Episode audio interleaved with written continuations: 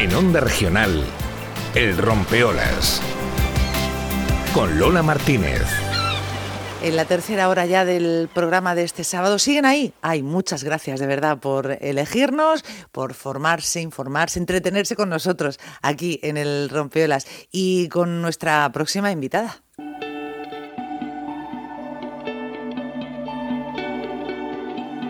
Patrimonio arquitectónico. Rocío de la Puente. Aunque llevamos algunas semanas, todo hay que decirlo, que hemos dejado un poco eh, aparcados los edificios que estamos conociendo un poco mejor con Rocío de la Puente para hablar de la Semana Santa, claro. Eh, ¿Cómo no? ¿Cómo no íbamos a dedicar tiempo a ese patrimonio tan maravilloso que tenemos en nuestra Semana de Pasión?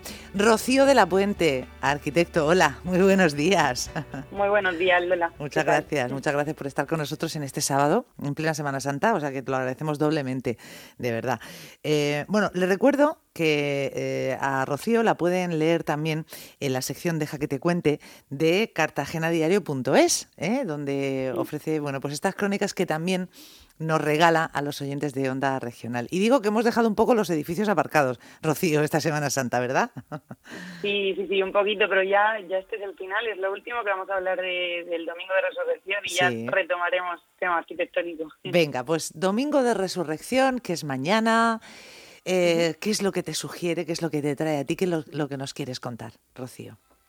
Pues nada, eh, Lola, marcando el final de esta semana tan bonita, que es la Semana Santa, es eh, pues el, último paso del triduo pascual y al mismo tiempo el comienzo de una nueva vida para, para todo cristiano tras la pasión y muerte de Jesús. Mm. Pues antes de centrarnos en lo que es la procesión, voy a empezar pues contándote una pequeña vivencia personal. A ver. El otro día estaba jugando con, con mi sobrina de siete años, que está en catequesis y se está preparando para la primera comunión, y me preguntó que cómo era posible que, que Dios hubiese resucitado a su hijo en tan solo tres días. Entonces, claro, es una, es una pregunta bastante difícil porque no nos lo preguntan normalmente. Sí. Y bueno, decidí hablarle del concepto tiempo. Le dije que el tiempo es algo que no se puede atesorar, es algo que avanza sin que podamos modificar nada en él, que es nuestro mejor aliado y que al mismo tiempo, si no lo utilizamos bien, pues puede ser nuestro peor enemigo. Pero en este caso, el significado de, este último día de Semana Santa nos habla de otro concepto, tiempo. Es un concepto que se nos escapa de las manos y que, para entender bien, solo podemos refugiarnos en la fe, que es algo que, que solo está a manos de Dios y que nos ofrece siempre y cuando se lo pidamos, claro. Y bueno, pues hablamos entonces de tres días para la resurrección, que es la primera, la única en cuerpo y alma y la última. Y bueno, también quiero aprovechar antes de hablar de la procesión, sí. porque como bien saben me llamo Rocío y considero pues este escrito, esta, esta conversación como una buena ocasión para, para hablar del día en que se celebra la Santísima Virgen del Rocío, que es la reina de las marismas. Y te cuento por qué. En este domingo de resurrección, que también llamamos eh, Domingo de Gloria o Domingo de Pascua, es cuando con toda la razón y alegría pues toca decir felices Pascuas o feliz Pascua de Resurrección. Y si contamos 50 días hasta su final, pues llegamos al domingo de Pentecostés, que es, nuestro día, es el día de todas las rocíos y, y nada. Pues, y, lo celebraremos, claro que sí, claro que sí. Son esas fechas que se cuentan y que van cambiando. Eh, en fin, eh, la Semana Santa ya sabemos que depende mucho de los ciclos lunares y eh, por mm. eso cae cada año en una fecha distinta. En este caso, bueno, el domingo de Pentecostés, ese día, el día de todas las rocíos, que felicitaremos efusivamente si nos toca sección a Rocío, claro que sí, por esta celebración. Bueno, pensamientos preciosos para el inicio de esta, de esta sección. Eh, y bueno, pues mm, eh, llegamos a, a, la procesión que este año, lamentablemente, de nuevo no podrá salir a la calle. Mm. Pues no, además normalmente no nos dejan a veces, no nos deja a veces el clima, pero este año parece que va a ser buen tiempo y no vamos a poder disfrutarla, pero bueno, por eso vamos a profundizar un poquito hoy en la procesión y bueno, contarte un poco pues que este gran día comienza a las diez y media, eh, como todas las procesiones, saliendo de la iglesia de Santa María de Gracia, y son los cofrades de Cristo resucitado quienes salen, quienes que salen con su única procesión. Y bueno, todo transcurre por, por, por las calles más céntricas de Cartagena y acaba a las 2.45 de la tarde y es cuando vivimos el momento, como siempre te digo Lola, el más emocionante de la semana, que es la entrada de la Virgen en la misma, en la misma Santa María de Gracia. Eh, pero en este caso, a diferencia de otras procesiones, es a plena luz del día y es un momento para mí incluso más especial, ya que no hay necesidad de, achotes de ni de tronos iluminados. Es la misma Virgen y el significado de este día los que mantienen el orden, la luz, el color y bueno y el esplendor de manera conjunta y, en su máxima esencia. Sí, sí. Y bueno, pues otros años, si contamos con un poquito de suerte, sol y buen tiempo, como te he comentado antes, son 10 los tronos que desfilan en esta procesión.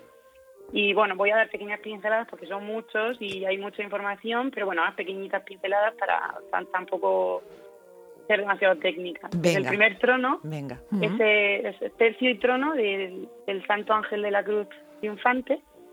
El segundo es la agrupación y trono de nuestro Padre Jesús resucitado. Este trono es portado a hombros y, y por cien portapasos. Normalmente en casi todos los tronos de esta procesión predominan y los protagonistas son los colores blanco, azul clarito y, dorado. Y bueno, el tercer trono es la agrupación y trono del Santísimo Cristo de la Resurrección, que es un, tercio, pequeño dato totalmente femenino. Eso es. Ya que estamos en época muy femenina, pues comentarlo. sí. Y bueno, el cuarto trono es el tercio trono del sepulcro vacío, que van vestidos con capa teja y, túnica y capuz blancos. Mm. El quinto sería la agrupación de la aparición de Jesús a María Magdalena, con el trono llamado el limonero, que es, lo llevan también llevado a hombros. Esta agrupación está formada por dos tercios, que es el tercio juvenil y el tercio titular. El sexto es agrupación y trono de la aparición de Jesús a los discípulos de Maús. El séptimo es la agrupación y trono de la aparición de Jesús a Santo Tomás. El octavo es la agrupación y trono de la aparición de Jesús a los apóstoles en el lago Tiberiades, que es un trono que lleva 150 peces, 153, perdón, como lo indica el Evangelio. El sudario está formado. Tallados, ¿no? esos 153 peces tallados en el trono. sí, sí, sí. Es pequeña piedra que voy dando que me parece muy interesante. Sí, sí. El sudario está formado por, por una red pescadora que está tejida a mano en hilo de oro y acabada con los corchos y, y los plomos. Claro.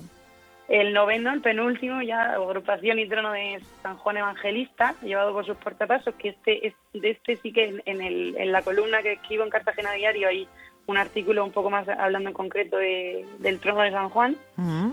Y ya el último, la agrupación de la Santísima Virgen del Amor Hermoso, que pues, desfilando por primera vez, se fundó en 1945 y desfiló por primera vez el lunes de Pascua de 1946 por la copiosa lluvia que cayó sobre Cartagena el domingo de resurrección.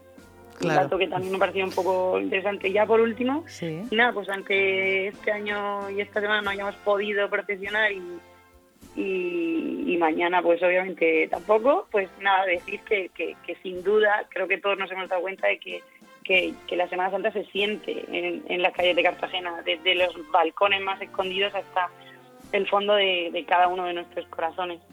Ahí está. Y que espero que el año que viene pues podamos disfrutarlo. Claro que sí. Un poquito de música de Semana Santa. Venga.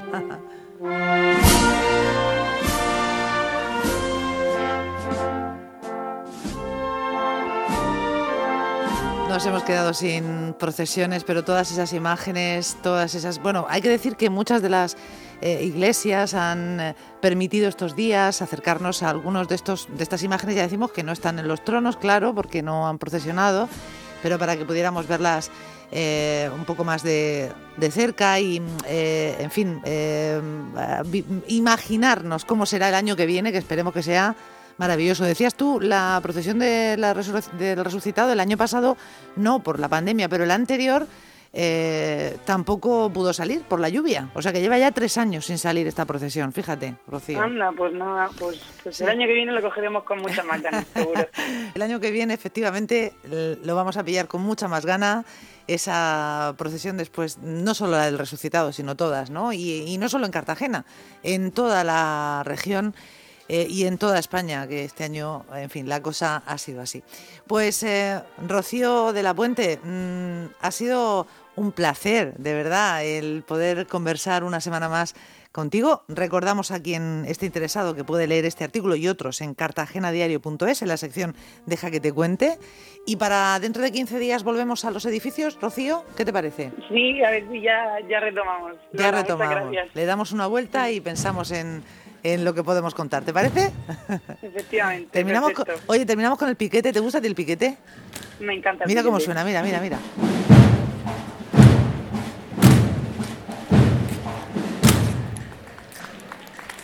Bonito. ¿Eh? Cómo suenan esos... Eh, eh, en fin, pasos em, em, tan metálicos y marciales en las calles de Cartagena cerrando las procesiones. se ponen los pelos de punta, la verdad.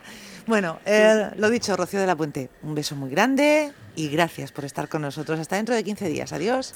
Muchas gracias, Lola. adiós. adiós.